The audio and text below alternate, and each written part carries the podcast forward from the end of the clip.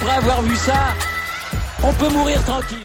Bonjour à toutes et à tous et bienvenue dans ce podcast pour parler tennis et de Novak Djokovic qui dans cette fin de saison est lancé dans une énorme quête de points.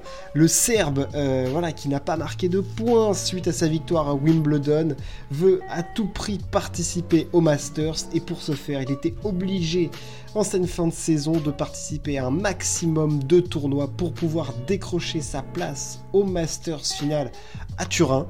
Euh, et bah du coup il réussit plutôt bien la mission parce qu'en ce moment il est chaud, il est chaud Nova qui propose un haut niveau de jeu et vient de remporter deux tournois consécutifs, euh, un 250 à Tel Aviv et un 500 du côté d'Astana. Alors autant il n'y avait pas grand monde du côté de Tel Aviv, il bat euh, Silic euh, en finale 6-3, 6-4 plutôt facilement, il n'est pas inquiété du tout. Euh, et du côté d'Astana, il y avait un petit peu plus de top 10, mais rien n'y fait. Novak était le plus fort, il s'est imposé face à Tsitsipas en finale 6-3, 6-4. il avait perdu son premier set depuis bien bien longtemps en demi face à Daniel Medvedev. On va revenir sur ce match parce que c'est clairement un moment clé du tournoi et voilà parce que c'est un match où Dani a effectivement abandonné. On va y revenir maintenant d'ailleurs. Euh, parce que en termes de niveau de jeu, il faut savoir que Djokovic, euh, depuis Wimbledon, il est absolument injouable. Je crois que sur les 22 derniers matchs qu'il a joué au 21, il en perd 15 et face à Nadal à Roland.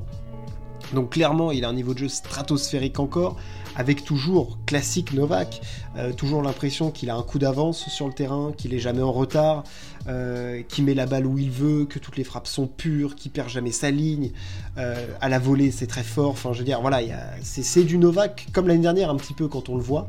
Autant je l'avais je trouve là plus fort même qu'à Wimbledon. À Wimbledon, je l'avais trouvé très costaud, mais je l'avais pas trouvé impressionnant. Je l'avais trouvé bousculé. Euh, je n'avais pas trouvé qu'en finale il était suprême. Je n'avais pas trouvé euh, que face à Sinner c'était si énorme que ça. Là, je le trouve vraiment très très costaud. Euh, sur le terrain, c'est vraiment très fort. Au service, je le trouve impressionnant derrière ce service. Première, deuxième balle. franchement, il gère très très bien les points chauds. Et dans ce match face à Danil, où il avait vraiment un adversaire de très très haut niveau parce que et même Danil je trouve que c'était un match intéressant parce que j'avais pas vu le russe jouer euh, aussi bien depuis très très longtemps peut-être depuis l'Open d'Australie cette année. Euh, clairement les deux ont élevé leur niveau de jeu de façon euh, énorme dans ce match.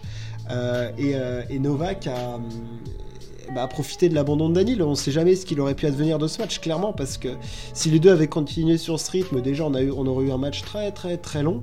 Et, euh, voilà, dans ce match, euh, Novak perd le premier set 6-4.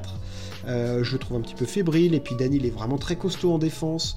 Novak utilise beaucoup d'amortis, ça marche pas beaucoup, alors peut-être que c'était une tactique de plus long terme pour essayer de fatiguer le russe c'est possible. Euh, le fait est que Daniel s'est appuyé sur une très très grosse qualité de première balle dans ce match. Je crois qu'il a passé plus de 75% de première. Et Novak était un petit peu en difficulté, mais comme toujours, j'ai envie de dire, il a trouvé une solution pour parer euh, aux problèmes posés par, euh, par Daniel. Donc voilà, c'était un match compliqué.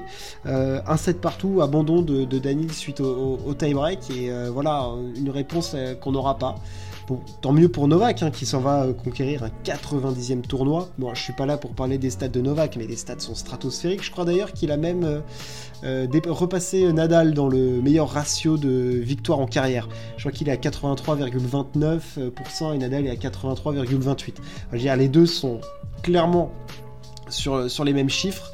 Et, Novak est cette année-là encore très très costaud, très très fort. Qui que tu lui mettes en face, il trouve la solution. Et, euh, voilà, et c'est, le meilleur joueur là en ce moment, clairement. Hein. Il n'y a, pas, grand chose à raconter. Hein. Euh, voilà, je ne sais pas quels sont les tournois qu'il va faire d'ici la fin. Il va forcément jouer Paris-Bercy. Est-ce qu'il va en caler encore un? Euh, entre euh, voilà cette semaine, je sais qu'il ne joue pas. Est-ce qu'il va jouer du côté d'Anvers, Stockholm, Naples? Je, je pense pas. Je le vois plutôt aller vers Vienne ou Bâle. Je sais que Bâle essaye d'avoir la wildcard pour, euh, pour mettre Novak. Donc voilà, ça serait, ça serait plutôt intéressant. Le fait est que Djokovic, qui cherchait à se qualifier pour le Masters, a rempli sa mission, puisque c'est officiel. comme, il de, comme il avait gagné un grand chelem, il devait être dans le, dans le top 20. Et ben c'est rempli, c'est acté, il sera dans le top 20. L'ami Novak, c'était un secret de polichinelle, hein, mais voilà, il fallait quand même aller chercher les points. Il est allé les chercher.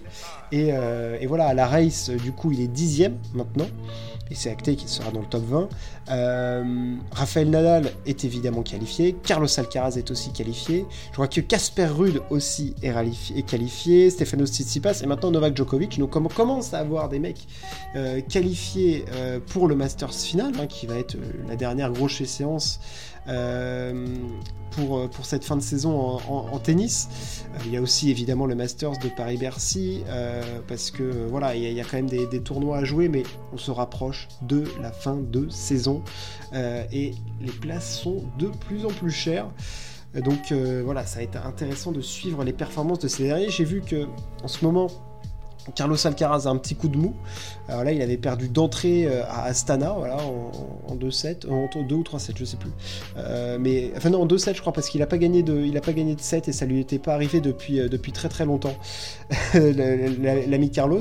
Et voilà, il a un petit coup de mou. En plus, il a eu une, une saison très longue, donc bon, voilà, on comprend quand cette fin de saison pour lui, ça commence à être un petit peu plus compliqué. Quels sont les tournois que va jouer Rafael Nadal en fin de saison? Bah moi, j'en ai strictement aucune idée.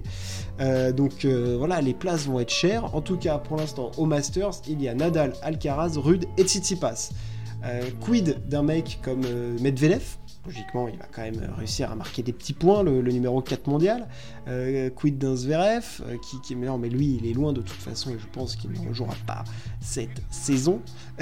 donc voilà, mais Zverev, il avait quand même pas mal de points. Andrei Rublev, est-ce qu'un Félix, est-ce qu'un Taylor Fritz qui a encore gagné? Donc euh, voilà, du côté du Masters, en tout cas, il y, a des, choses à dire. Et pour revenir à Novak, euh, le niveau de jeu d'un mec qui n'a pas joué depuis longtemps est juste stratosphérique. Et la maîtrise qu'il a sur un terrain de tennis est juste folle. Quels vont être ses adversaires en fin de saison? Parce que tu as l'impression qu'il y en a qui sont sur les rotules. Donc je pense sur les rotules et très fort cette saison, je pense évidemment à Rude et Alcaraz qui se sont envoyés un nombre de tournois absolument incalculable depuis le début de saison. Pour vous donner compte, Alcaraz a joué 11 tournois, Casper Ruud en a joué 15. C'est des staccanovistes du, euh, du circuit. Pareil, c'est Tsitsipas, il en a joué 15. Nadal et Novak, ils en ont, ils en ont joué 7 et 8 respectivement. 7 pour Rafa et 8 pour Novak.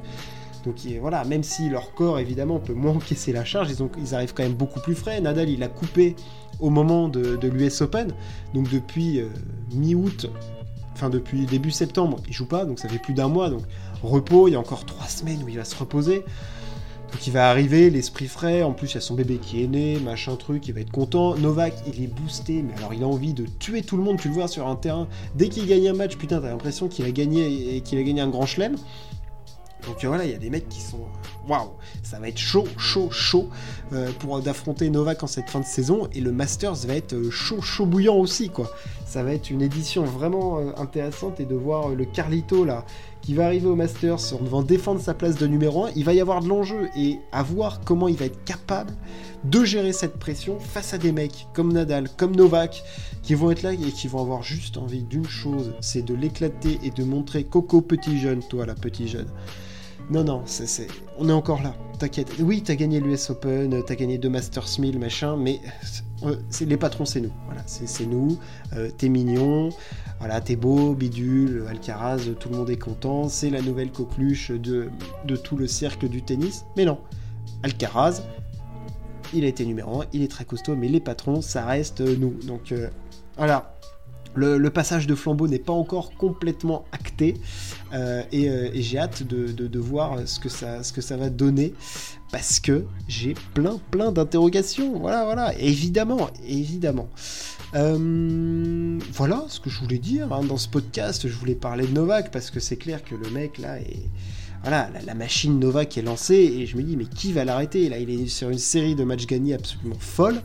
Contre qui est-ce qu'il va gagner son premier match, j'en ai strict. Quand qui va perdre pardon, son match, son premier match depuis sa série, je ne sais pas. Peut-être qu'il n'en perdra pas, c'est possible. Ce mec-là est capable de ne jamais perdre.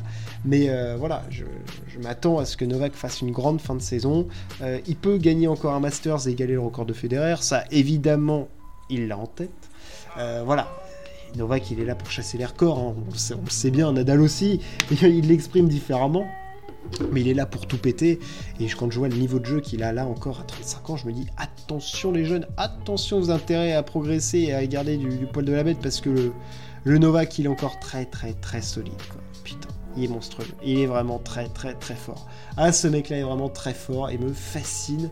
Euh, voilà, je, suis, fasciné par ce mec et, et voir la maîtrise et la pureté de ce qu'il fait sur un terrain de tennis, c'est j'avais même l'impression que quand il était au top en 2015 et 2011, ça n'avait pas ce niveau de maîtrise.